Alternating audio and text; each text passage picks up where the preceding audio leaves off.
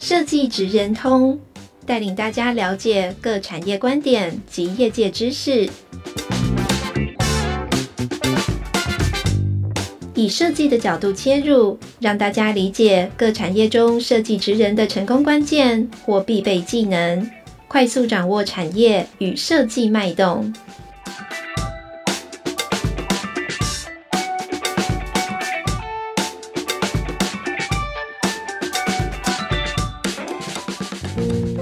观众朋友，大家好，欢迎来到设计职人通 Podcast 频道。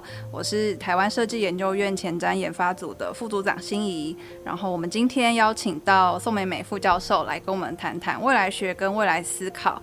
那先让美美副教授跟观众朋友们打声招呼。大家好。好，那接下来呢，由我来帮大家介绍美美老师的背景。他是美国哥伦比亚大学教育博士，然后也是呃未来学者跟教育者。他致力于呃在推广未来思考，然后带领不同背景的人来呃思考未来。那包含像是国内外各个领域的专家、主管，或是政策决策者，或是设计师等等的。那他帮助组织呢，还有个人来对于未来有一个更有效、更有系统的一个思考，然后创造于不同于现在的未来。美美老师呢，他目前是呃。台湾大学设计创新学院的兼任副教授。那简单介绍之后呢，来先跟老师谈谈几个呃部分。那第一个是想要跟老师聊聊看说，呃，未来学跟未来思考是什么样的一个呃事情。谢谢你。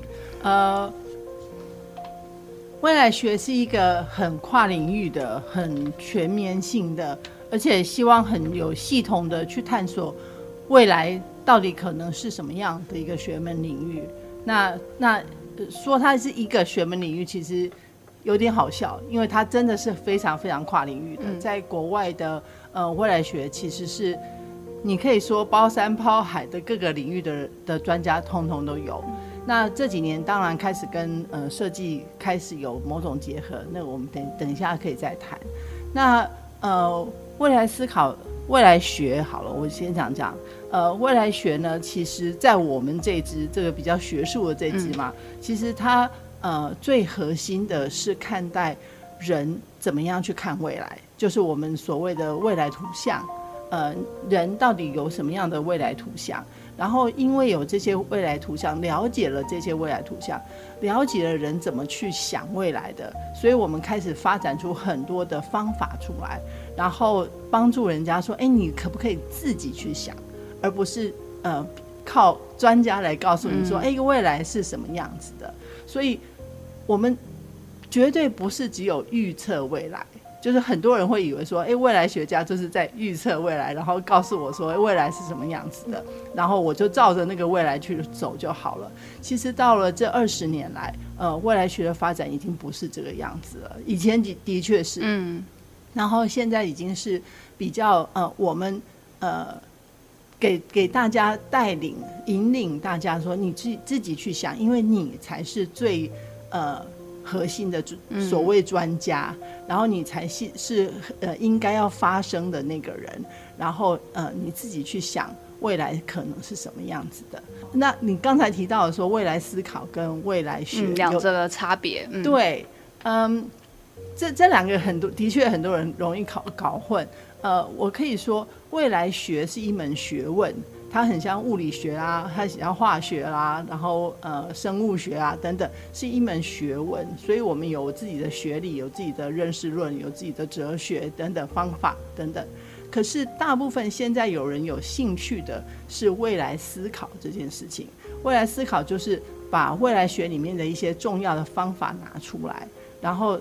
某种程度的让大家可以应用，然后可以呃知道说我我可以怎么样用在我自己的身上，或者是我这个学门身上，然后再继续往下走。所以现在大家有兴趣的，可能是像有有可能像设计思考那样子的东西，嗯、然后我们现在有一个东西是未来思考，这样这是两者的差别。了解，那。呃，刚刚其实我们聊完了什么是未来学跟未来思考嘛，那这整件事情的起源大概会是什么样的故事呢？它的起源其实是跟呃战争很有关系的。一次大战某种程度的种种下呃未来思考未来学的种子。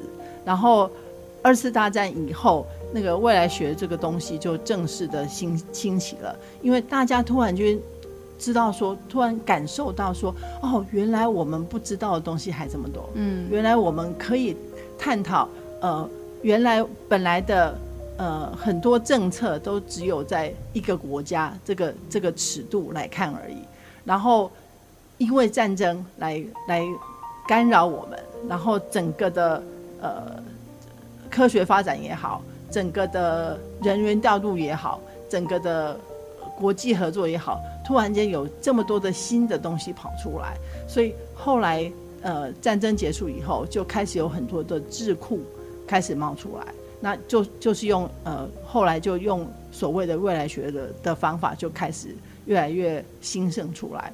那后来到八零年代最兴盛的其实是呃。情节分析这个东西拿来做预测，嗯的东西，可是到九零年代以后，其实就我我呃就就开始，我刚刚有提到说说不是只有在做预测这个东西而已。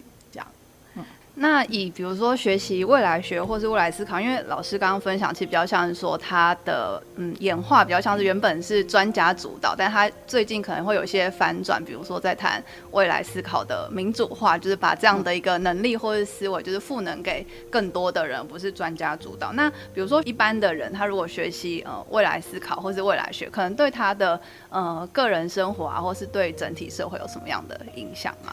我我觉得会有哎、因为呃我们。如果如果是对着呃组织做的话，呃，当然他们会做的都是呃呃整个组织的未来会可能会变成什么样子，嗯、然后他们去想象。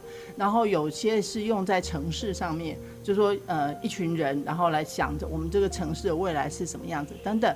那但是在这个过程里面，大部分的人呃结束了以后，在这个工作坊结束以后，呃自己很。很深刻的，往往都说：“哎，我回家开始做什么不一样的事。”嗯，他们很多人很多人都都会给我这样的反应，说：“哦，我现在知道了，我要多多跟我孩孩子聊聊。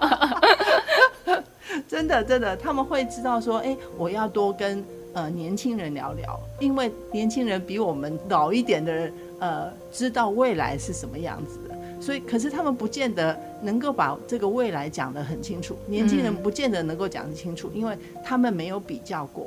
所以，反而是我觉得未来思考这件事情，很对于代间之间的呃差异吗，是很可以有帮忙的。嗯，就是说两代之间是两代或三代之间，可可以看得到，因为你可以看得到那个时时间时程的差异。嗯嗯嗯。然后你开始要呃。比较可以主动的，比较愿意主动的去去知道说，哎另一代的人原来是这样想。我觉得这个是呃，在个人方面很大很大的一个帮忙。嗯嗯，对，嗯。然后他某种程度也可以知道说，哎，那我我要怎么样来看待我自己在现在这个时代的位置？就因为未来学谈的是时代、时间、时间的管的事情，所以。其实对这个东西对呃大家是很有帮助的。嗯嗯，了解。那我还蛮好奇，就是因为每个人他都有自己的时间轴嘛。然后美美老师刚刚有提到说，跟不同的世代，然后透过未来这个主题来讨论，其实可以促进大家的呃沟通或是某种共识。那因为每个人他可能他的比如说生活的年代背景啊，或是对于未来期许，其实都不太一样。那在这个过程中，大家怎么样？比如说不同年龄的人在讨论未来，可是最后有一个呃是。其他有个共识吗？还是说其他人说，哎、欸，其实大家都有很多元的想法，就是也没有关系。没有，我我觉得在呃呃工作方好了，呃工作方里面很重要的一件事情是，你可以听到别人对于未来的不一样的想象，还有不一样的价值，你可以，你完全可以呃听得到。嗯，那。呃，因为是小组讨论的方式，所以你可以可以听得到，至少你小组里面的人的的想法是什么。嗯、然后接下来分享的时候，你又可以可以听得到别的小组的时候是怎么想的。所以这不止在代间，在同一代的人，同同一个时期的人，然后也可以呃有很大的这样效果。很多人呃他们会可能有三十年的呃同事的情谊。可是却从来不知道哦，原来你对未来的想法是这样，嗯，那我对未来的想法是这样。那更有趣的是，其实很多人不知道自己对于未来想法原来是这样，嗯，因为他从来没有机会去想象二十年后的自己会是什么样子，十年后自己会是什么样子。然后，所以当我们用呃某一些方法去引发他们的想象的时候，他自己才会知道说，哦，原来我是这样想的。然后接下来，他可以把他这个东西某种程度带回去，给他自己，也给他身旁的人。然后接下来才能够再跟别人做某一种的沟通。那这个赋能，然后还有这个的呃自我理解哈，我这样讲，这是很重要的。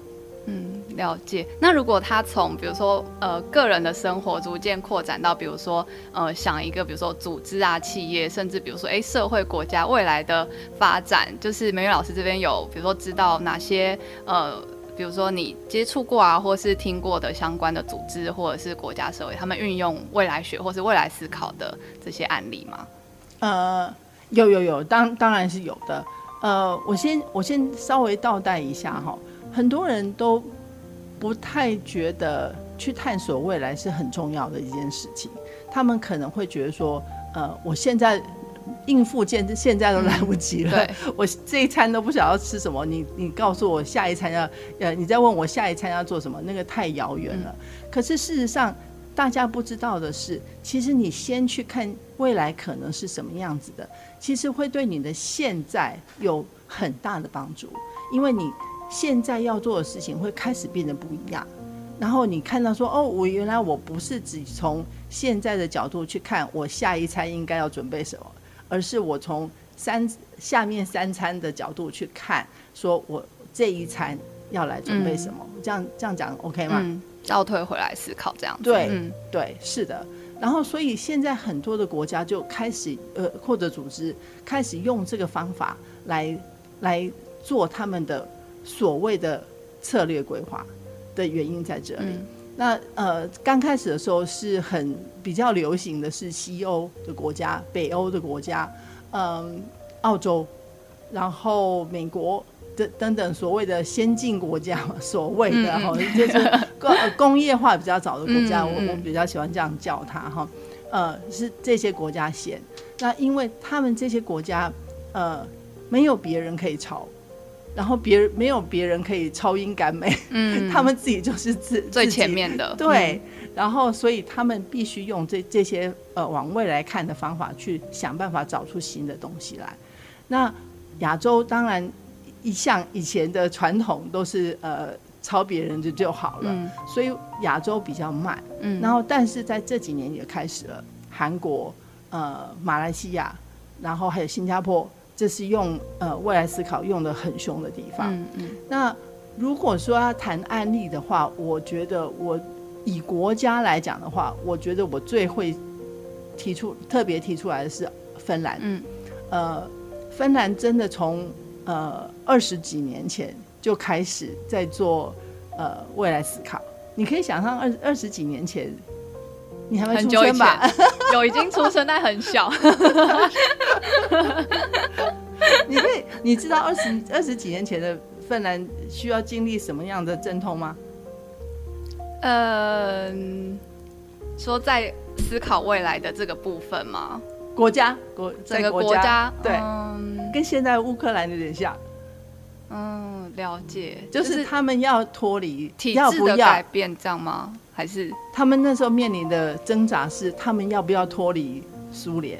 嗯，然后还是要那那个时候刚好变成苏联解体嘛，哈，嗯、然后他他们要不要继续跟着苏俄的路线走，还是跟着欧洲这边走？嗯、所以他们在这个时候引进了呃未来思考的东西，然后后来就完全的把它用在这个整个国家里面，他们甚至于连国会都都是用体制哦，都是用呃。未来未来学用的很彻底的一个一个国家，嗯，然后在澳洲，澳洲是非常的在呃政府的政政策方各级政府方面，他们很喜欢用，呃，他们推的非常政府里面用很多这样子的思维，那当然会后来也带到民间去，就说呃希望用这这个思维来呃带他们想说，他们可不可以创造出不一样的东西。然后至于呃瑞典、瑞典啦，然后英国啦、德国啦、呃美国，然后呃比利比利时等等，呃西班牙也有，他们这些国家都有很多的组织，就是企业。然后或者是呃呃政府部门在用未来思考的东西。嗯，了解。然后其实像摄影院这边，我们还蛮多跟公部门接触的机会，嗯，所以我还蛮好奇说，因为感觉思考这件思考未来这件事情，它有一些背后的文化差异。那嗯，可能比如说像西方国家，他们就会很大胆的去提出哦，十年、二十年一些比较实验性的想法。不过在台湾，好像我们比较。呃，不一定那么是大胆的这样的一个心态，所以有一点好奇，就是美美老师在看说，哎，如果台湾的政府来运用未来思考的话，大概会是什么样的一个状态，或者说我们要怎么样慢慢把我们的 mindset 就是过渡到说，哎，我们更倾向去思考呃很长远的未来，而不是说哦就很短期一两年的一些规划这样子。嗯，谢谢，谢谢你这个问题，因为因为我这点我的确很有感，嗯。大概七八年前的时候，二零二零一五年的时候，我觉得是台湾的一个转捩点。在那个之前，大家都觉得说我西进就好，我到呃中国去，我到东南亚去，那个就是我的未来。因为大部分的国家会，呃，大部分的组织会觉得说，哎，我只要赚到那边去可以赚钱，复制我自己，复制我在台湾做的事情。到那边继续复制就好了，所以整个产业、整个的台湾的能能量嘛，都不在于往未来看。所以，呃，很多人会会知道说，哎、嗯，会问我说，哎，你你在你在做什么？然后有兴趣以后做了以后，呃，听了以后会说，哦哦。然后就没有兴趣，然后就这样 反正我要去中国。对 对对，真的真的他们会这样子，所以我我觉得那是一个很好的测温计嘛。嗯。然后从大概二零一四一五一，主要是一五年的时候开始，人家开始会跟我说：“哦，我我想要多了解一点，我想要多知道一点，他可以做什么。”然后或者是我我知道，至少西进这个东西好像不 work，嗯，因为人家不见得要我们了，我们也不。要不要去是一回事，人家人家开始往已经，他们已经到了另外一种境界了，他们不要这个这个这个年代的时候的的思维了，所以倒是我们自己要什么东西，然后所以我觉得在台湾在那个时候开始就开始对于比较未来性的东西比较有接受度，嗯，所以我觉得到现在来，我觉得其实。真的，你你你你一定没有感觉哈？嗯、我很有感，很有感，因为呃，身身在这个职业呃这个职业上面的人，我可以看感受到大家的感触变得不一样，嗯，这样子，嗯、所以我反而觉得说，现在台湾的呃那个 ready 了，开开始准备好了，要往这个方向走，嗯嗯，对。所以社研院其实某种程度就是在这样的思维下面才会产生的，对对不对？对。然后你你就可以某种程度看到说，哎，这个是呃台湾的一个温度计吗？呃，往比较开放。比较不一样的东西，比较设计式的东西开始走了。嗯嗯嗯，的确就是嗯时间点的关系。那呃再来的话，因为刚刚其实提其实谈到说，呃其实学习未来学，其实个对于比如说个人啊、组织或者是整个社会，其实它都会有一个可以更往前探索，或者更往前看，然后我再倒推回来说，呃我现在要做什么？那我们怎么去掌握说，哎、欸、我的这个比如说未来想象，或者是呃，未来图像的这个愿景，它是一个好的愿景，然后它值得我们就是往这个目标前进。好问题，这是个好问题。呃，我觉得有几点大家可以，因为我们是 podcast 嘛，嗯、所以也不可能讲得太深入。可是有几点大家可以先掌握的。第一个，好的未来想象不应该跟现在很像，就是它应该跟现在有某种距离才对。嗯，然后它不是。呃哦，我随便想一个呃天花乱坠乱坠的东西，然后说，嗯、呃，这个就是呃好的未来想象，不是。可是它有某种程度是有逻辑的，它为什么你会这样想，你讲得出来，但是的你可以说服别人，别人，嗯，但是他应该跟现在有某一种现在人看会觉得，哼，怎么会这样子？嗯、然后会有这种震撼感嘛？应该这样讲，嗯嗯，要不然的话，老实讲，你现在，我我我这样讲好，你现在回去。同样的，你太年轻了，我很难。这个这个其实是年轻人在呃做未来思考的时候的一大挑战。嗯，就是老老一点的人呢，他的呃这个思考弹性可能比较比较不够，可是年轻人够，可是他对于时代的感觉是不够的。嗯，这这是一个我我常常在大学里面教，呃，我常常在看到年轻人的一个。困境嘛，当然当然我有方法可以解了哈。嗯嗯，可是这是一个很很有趣的点，就是说，呃，以年轻来人来讲的话，我就会建议多去了解时代改变的差异，嗯，跟老一点的人多谈谈，其实对你很有帮助，对对年轻人很有帮助的，因为就像老一点的需要多跟年轻人谈一样，真的真的，呃年轻人也多应该要跟老人谈一谈，这样。大家可以知道说彼此的差距在什么地方。好，回到刚刚刚刚的问题，就说，呃，好的未来想象应该是跟现在有差距的。所以你现在回去，呃，三十年前，嗯，呃，看三十年前的台湾好了，我们我们这样讲，呃，你就会发现说，现在跟三十年前有很大的差别，很多地方有很大的差别，比如说。呃，我如果跟你三十年前跟你说，我们会很重视环保，其实三十年前相信吗？三三十年前人不会相信的，会觉得说，哎呀，呃，好好好，那就摆在那边，嗯、那个听起来很很梦幻的东西，可是那个跟我们一点关系都没有。可是现在完全是呃，环保的事情已经变成一个你必须要做的东西。这就是我刚刚在举的例子，就是说三呃价值观的、嗯、的的差别其实会很大，这样。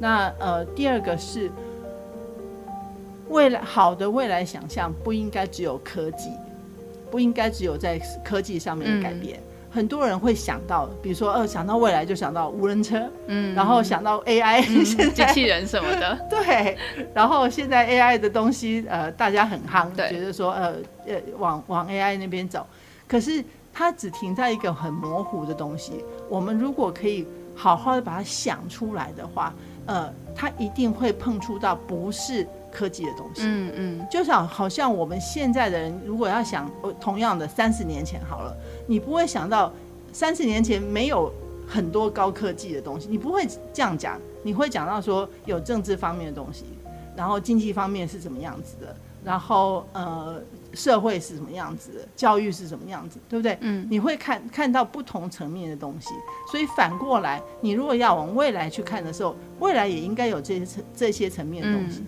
所以它不应该只有科技一样东西，科技会带着其他层面的走，因为科技跑得特别快。嗯，可是不会好，你要好的想象的话，它不会只有科技这一面。嗯，还有其他的一些变化的因素在里面。对，嗯嗯，对，这样。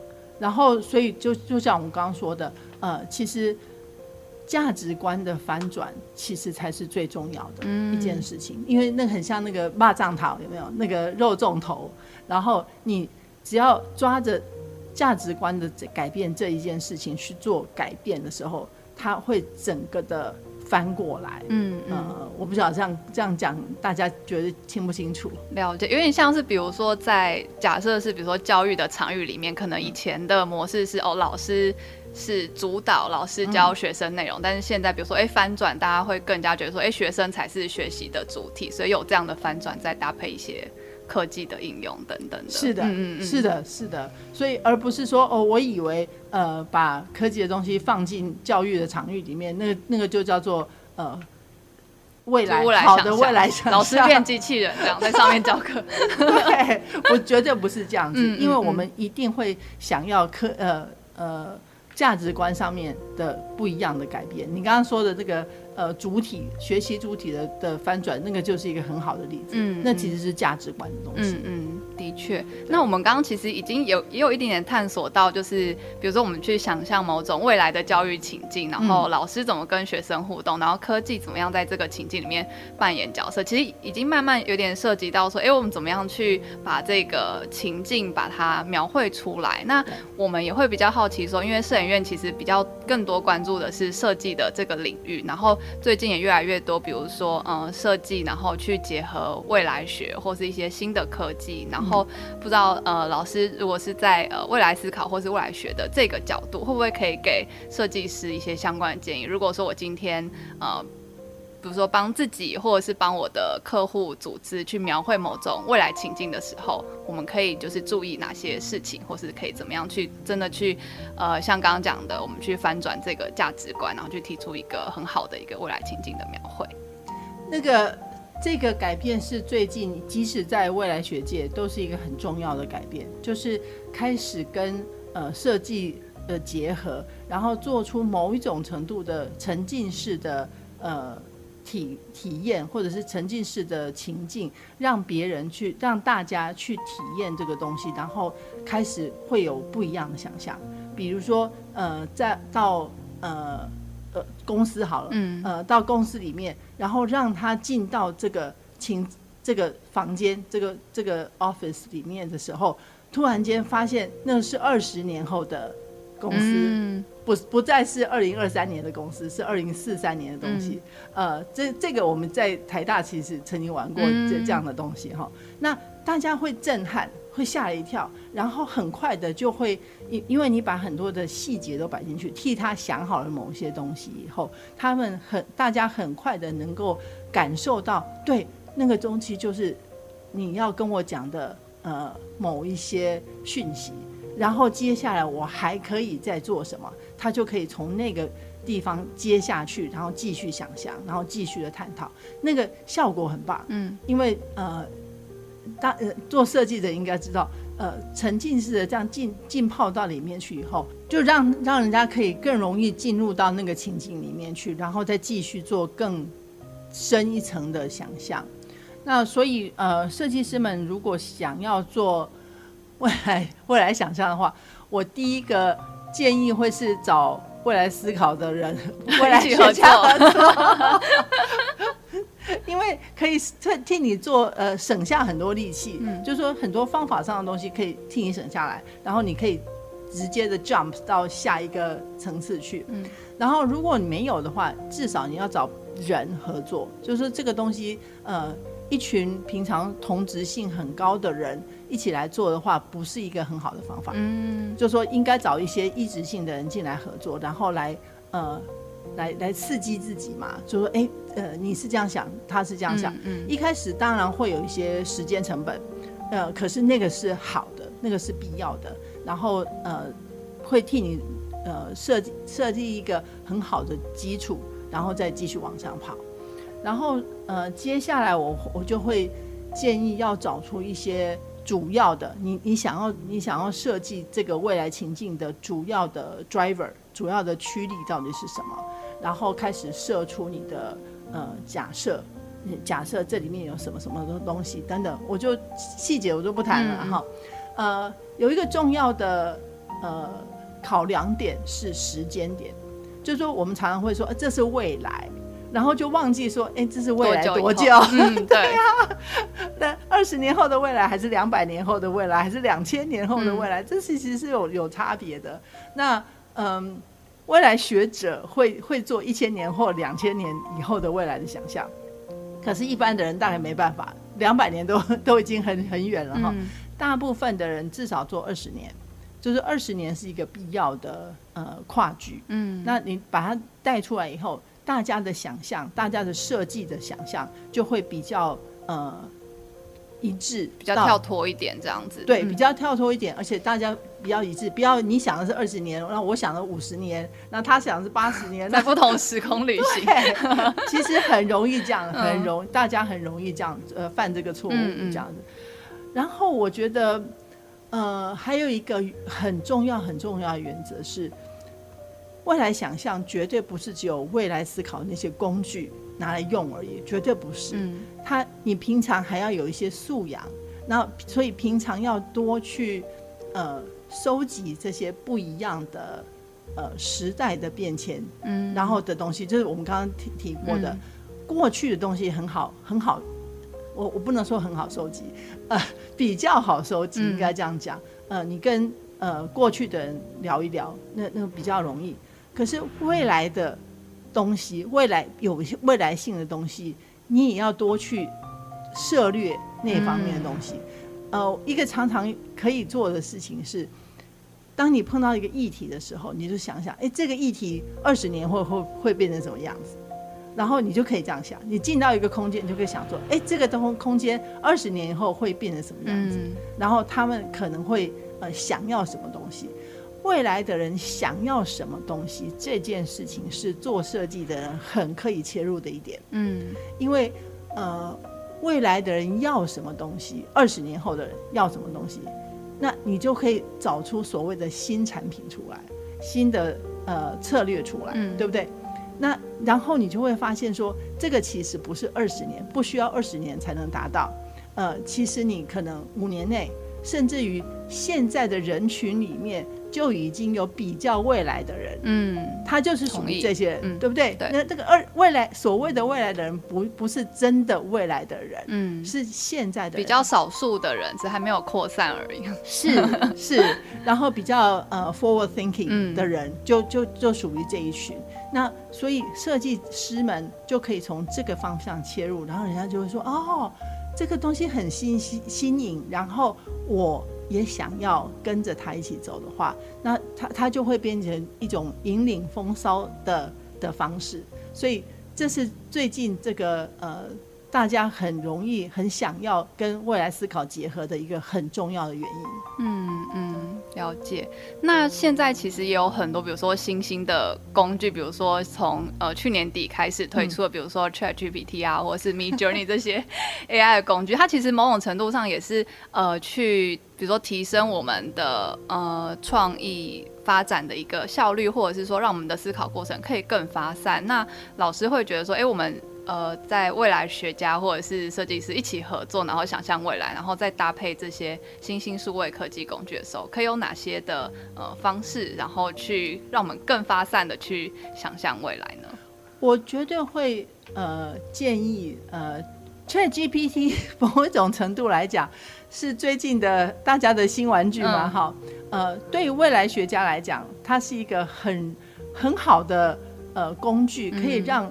大家突然间觉得说，哎、欸，那个那个不一样的未来跟我们更更靠近了。呃，以前你们你们在讲的东西可能还很遥远。呃，这最近有几个因素让呃未来学家在讲的东西，呃，对一般来人来讲更具有某种程度的意义。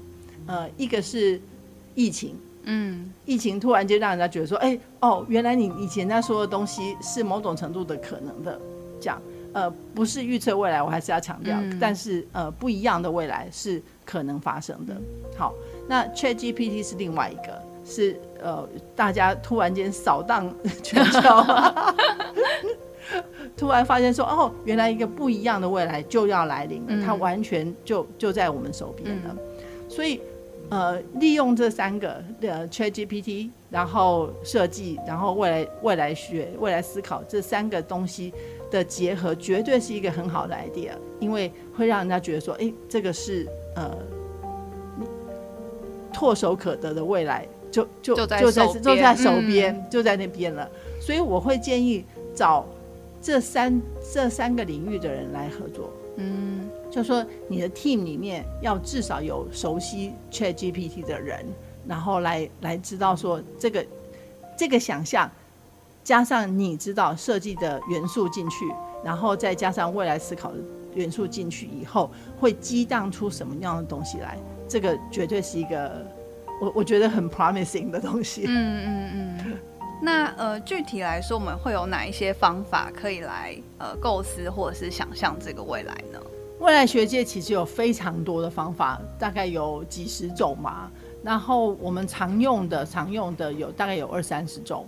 那不过，我最呃最容易被人家吞下去的方法嘛，或者说最容易有深度的方法，呃，我们有集合集合了一些起来。嗯，那这些方法你要怎么用？那在什么时候用？其实是要看你的目的，就是说你现在做这个未来想象的时候，你希望达到什么样的目标，然后我们才会来帮你找出合宜的方法来用。那某种程度呢，它都都在他的目的都在挑战大家有用线性式的去想象东西的这、嗯、这个呃这个习惯嘛，应该这样讲。我们希望大家的。未来想象是不是只有线性式？嗯、线性式是一个，可是它只是一个而已。呃，你还可以用各种弯曲的方式，嗯，比较发散或是随机的方式。对，然后然后用呃考虑不同的变数的方式，不一样的方法其实都是要帮助大家开展出不一样的想象空间，然后呃。才让大家更能够发散出去。嗯嗯，了解。所以它比较像是说，让我们具备又多了一种呃思考的方式。然后在面向未来的时候，除了说很线性的说，哎、我几年后几年后要做什么，然后其实还可以更发散的去探索，说，哎、欸，其实我除了现有的选项，我还有很多很多的可能性，这样子。对，因为它其实真的是替大家开了一个呃时间上的变面向出来。嗯因为大家很少很少去想到运用时间这个东西来做一个变数，然后来继续，而且它还有很多种方法，所以呃，它绝对不是只有拉一个时间这样一个简单的东西而已，它还可以用很多的 twist and turns 吧，的那个它还可以有很多转折的方式，呃，再让大家更有逻辑的呃去发散新的东西。嗯嗯。好，那。呃，很谢谢这一集，呃，宋美美老师跟我们分享很多关于呃未来学的一些相关的知识，然后以及、如果是身为一个设计师或者是设计系的学生，我可以怎么样运用这样的思维来思考，不论是呃我的人生，或者是呃我的客户的一些未来。那同时也可以大家呃呼朋引伴，就是跟更多不同跨领域背景或者是不同年龄的人一起来讨论未来，是一件很好的事情。那今天再次谢谢美美老师来参加我们的节目。谢谢，谢谢。那今天这一集节目到这边，设计职人通，我们下一集见。谢谢大家。